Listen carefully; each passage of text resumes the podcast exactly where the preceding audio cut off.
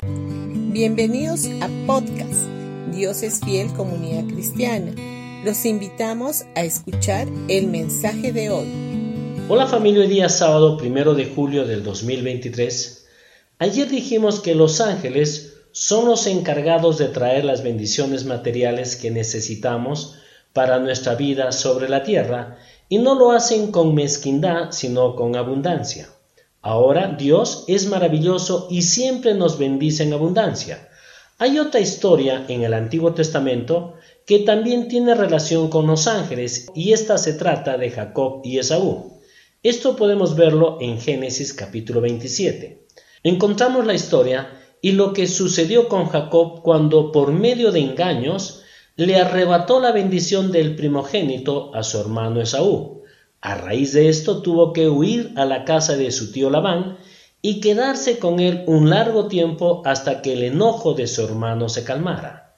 Estando de camino hacia aquel lugar, y a raíz del cansancio, llegó a cierto lugar donde se recostó y se quedó dormido. Mientras dormía tuvo un sueño donde veía a los ángeles subir y bajar sirviendo a Dios.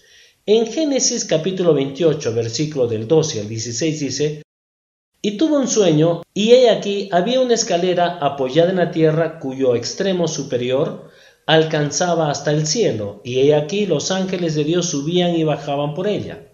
Y he aquí el Señor estaba con ella, y dijo, Yo soy el Señor, el Dios de tu padre Abraham y el Dios de Isaac. La tierra en la que estás acostado te la daré a ti y a tu descendencia también tu descendencia serán como el polvo de la tierra, y te extenderás hacia el occidente, hacia el oriente, hacia el norte y hacia el sur.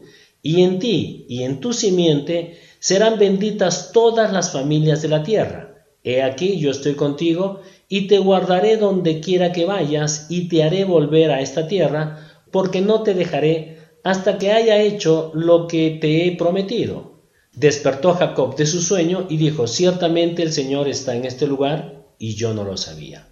Ahora tengamos en cuenta, cuando Jacob tuvo este sueño, donde Dios le prometió bendición y abundancia, él no se encontraba en su mejor momento, pues acababa de engañar a su hermano y estaba huyendo de él. Eso nos muestra que Dios nos bendice aun a pesar de que hayamos fracasado o fallado, pues él lo hace a causa de su gracia, no por nuestro mérito propio o personal. Por eso la Santa Cena es un claro ejemplo de esto. Tenemos las bendiciones divinas a causa de la obra perfecta de Cristo a la cruz a nuestro favor. Allí Jesús proveyó para todos nosotros sanidad, para nuestros cuerpos y el perdón de todos nuestros pecados.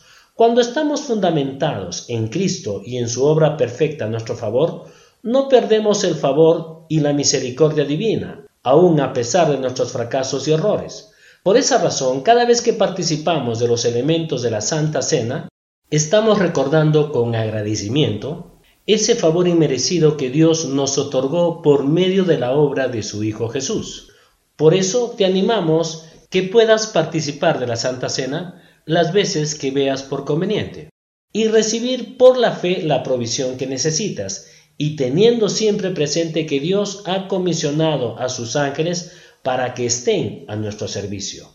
Bendiciones con todos ustedes y no se olviden que mañana domingo tendremos nuestros dos servicios a las 9 y a las 11 de la mañana en Pasaje Belén 109 Vallecito. Los esperamos y traigan a un invitado.